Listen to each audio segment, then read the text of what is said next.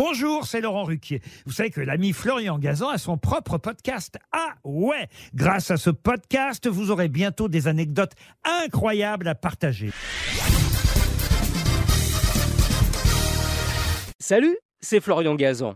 Dans une minute, vous saurez pourquoi Paris s'appelle comme ça. Ah ouais?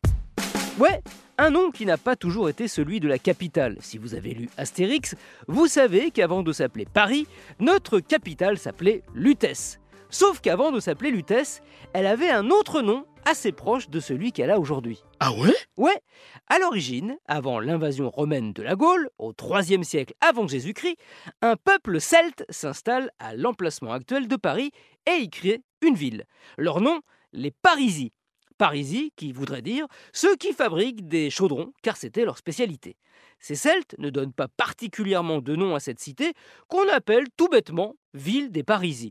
Deux siècles plus tard, tout va changer quand Jules César conquiert la Gaule.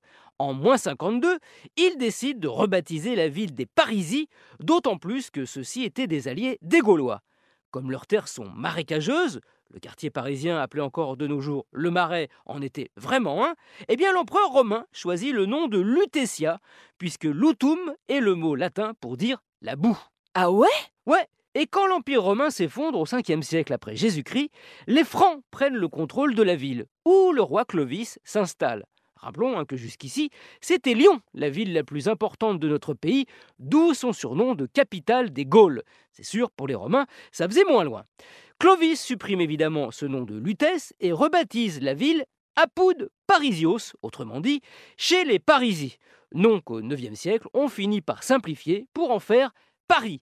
Mais il reste de nos jours des traces de la présence des Celtes sur ces terres, notamment dans le nom de certaines villes de banlieue, comme Ville Parisie ou Cormeilles en Parisie, histoire de nous rappeler qu'il y a 25 siècles, les habitants d'Île-de-France criaient Ici, c'est Parisie Merci d'avoir écouté cet épisode capital de Ah Retrouvez tous les épisodes sur l'application RTL et sur toutes les plateformes partenaires. N'hésitez pas à nous mettre plein d'étoiles et à vous abonner. Très